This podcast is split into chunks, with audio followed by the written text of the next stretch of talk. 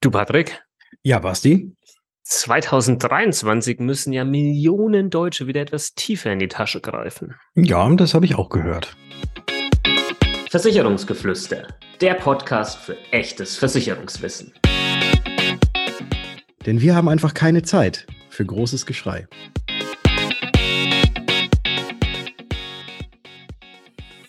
Hallo und herzlich willkommen in einer neuen Ausgabe des Versicherungsgeflüster Podcasts. Mein Name ist Bastian und ich bin von Versicherung mit Kopf und ich bin auch heute wieder nicht alleine. Ich habe den Patrick am Start von Was ist Versicherung? Servus Patrick. Servus Basti und hallo liebe Zuhörerinnen und Zuhörer. Ich grüße euch man muss ja manchmal etwas Abwechslung hier in das Intro äh, bringen und gucken, ob die Leute auch noch zuhören und ich äh, selbst auch noch bei der Sache bin.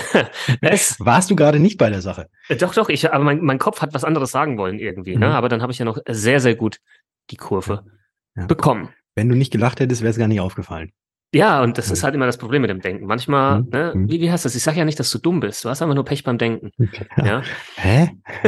Verstehe ich nicht. Ja. So, wie, wie, finden wir jetzt, wie finden wir jetzt da eine vernünftige Überleitung dazu, dass im Jahr 2023 die gesetzliche Krankenversicherung teurer wird?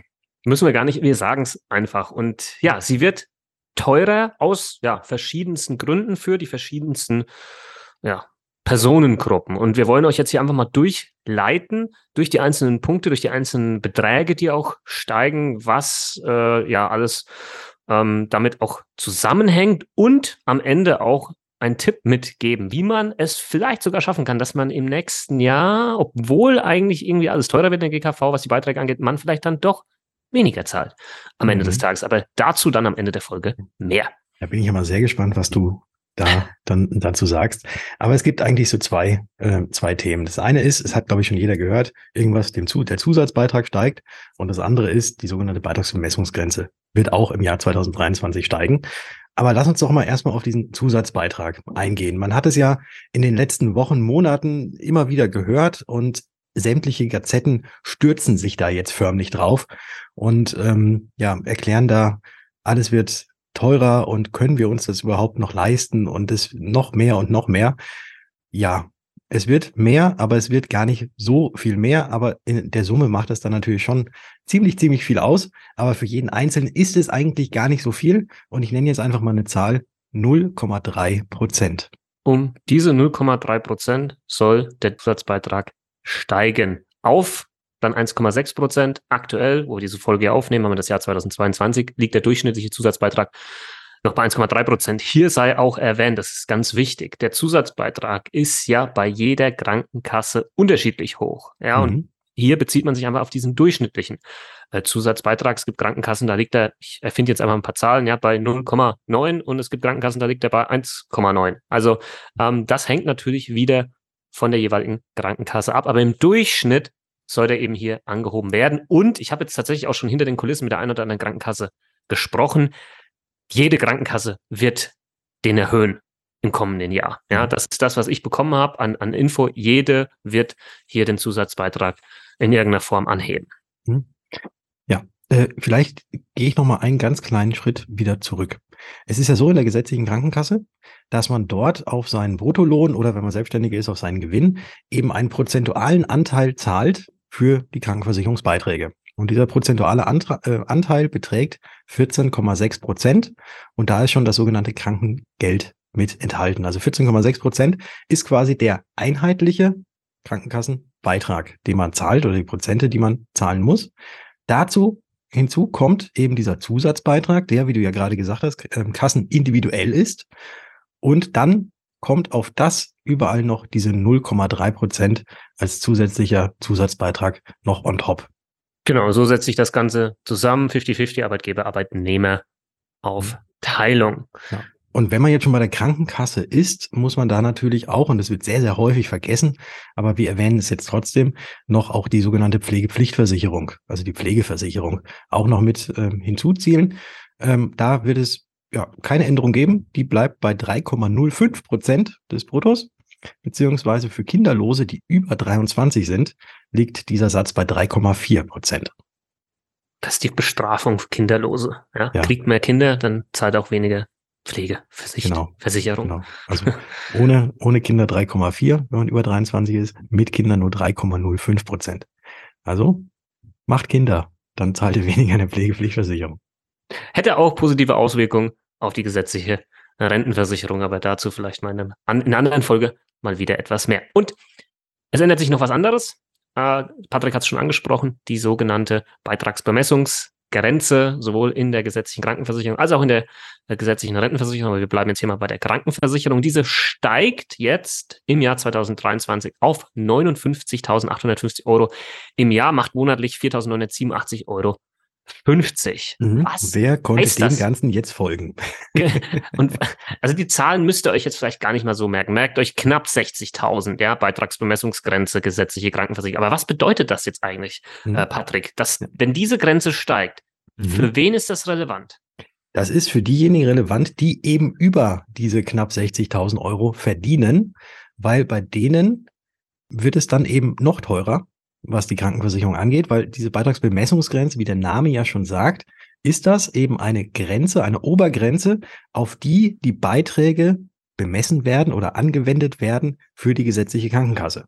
Und je höher diese Grenze steigt und wenn man da drüber verdient oder genau an dieser Grenze verdient, dann muss man eben den Maximalhöchstbeitrag für die Krankenkasse zahlen. Wenn man unten drunter äh, verdient, macht es einem gar nichts aus, weil da ist ja, weil es ist ja eh immer nur prozentual. Aber wenn man drüber verdient, dann hat man eventuell sogar ein bisschen Glück, weil eben maximal eben nur auf diese knapp 60.000, also diese 59.850 Euro pro Jahr, die Krankenkassenbeiträge berechnet werden. Und für alles, was man drüber verdient, dafür muss man keine Krankenkassenbeiträge zahlen. Auf der anderen Seite hat man halt de facto immer eine Beitragserhöhung mit dabei, wenn diese Beitragsbemessungsgrenze steigt, was in der Regel jedes Jahr der Fall ist von 2021 auf 2022 war es tatsächlich mal nicht der Fall. Mhm. Aber in der Regel steigt die jedes Jahr. Das heißt, du hast eigentlich mehr Beitrag, den du zahlst, nahezu jedes Jahr, aber nicht im gleichen Zuge mehr Leistungen, ja, ja, also nicht unbedingt. Das sollte man auf dem Schirm haben, was die Beitragsbemessungsgrenze angeht. Mhm. Und dann gibt es ja noch die andere Grenze, die du ja auch genannt hattest, die sogenannte Versicherungspflichtgrenze. Sie wird auch Jahresarbeitsentgeltgrenze genannt oder auch JEG abgekürzt, also J-A-I-G. Und die steigt ebenfalls ab 2023 und, äh, und zwar auf, und das ist eigentlich eine schöne Zahl, die man sich gut merken kann. Eine teuflisch schöne Zahl. Teuflisch schöne Zahl, nämlich 66.600 Euro. Und was bedeutet denn jetzt genau diese Versicherungspflichtgrenze? Vorher lag die bei 64.350 noch im Jahr 2022. Und diese Grenze muss man erreichen mit seinem Einkommen als Angestellter, muss drüber verdienen, wenn man von der gesetzlichen Krankenversicherung in die private Krankenversicherung wechseln möchte. Verdient man da nicht drüber, kann man als Angestellter nicht in die private Krankenversicherung wechseln. Das hat es mit dieser Grenze auf sich. Und ja, jetzt muss man halt im nächsten Jahr wieder ein bisschen mehr verdienen, wenn man vorhat, sich Privatkranken zu versichern. Und ähm, ja, das sollte man vielleicht im Schirm haben, vielleicht mal im Chef für die eine oder andere Gehaltsverhandlung noch sprechen in diesem Jahr. Sag, Chef, ich will nächstes Jahr in die PKV, aber ich brauche mindestens 66.600 und ein Euro vielleicht, ja. Mhm. Ähm, und musste auch mindestens ein Jahr drüber verdienen. Ja. Und äh, wie sieht's aus, ja? Genau. So, also aber das ist, das ist eben diese, diese Grenze, weil wenn man unten drunter verdient, kann man sich als Angestellter nicht privat krankenversichern. Ja, ja. ganz genau. Ja, so. Ganz genau. Äh, haben wir's. Eine Sache fehlt noch. Ah ja, stimmt. Du hast, du hattest ja am Anfang, stimmt, oh Gott, das hätte ich jetzt fast vergessen. Oh Gott, das hätte ich ja unseren Hörerinnen und Hörern gar nicht zu, äh, zumuten dürfen. ähm, du hast noch etwas. Äh, und zwar, äh, wie, wie, wie kriegen wir das denn jetzt hin, dass trotz eventuell, dass die Beitragsbemessung, also dass, dass ich jetzt ordentlich viel verdiene, aber ich jetzt mit diesem Zusatzbeitrag von den 0,3 Prozent in der Krankenkasse, dass ich da vielleicht irgendwie drumherum komme. Also ich werde ja nicht drumherum kommen, aber was kann ich vor, vorher irgendwie deichseln drehen, damit es dann doch nicht teurer wird?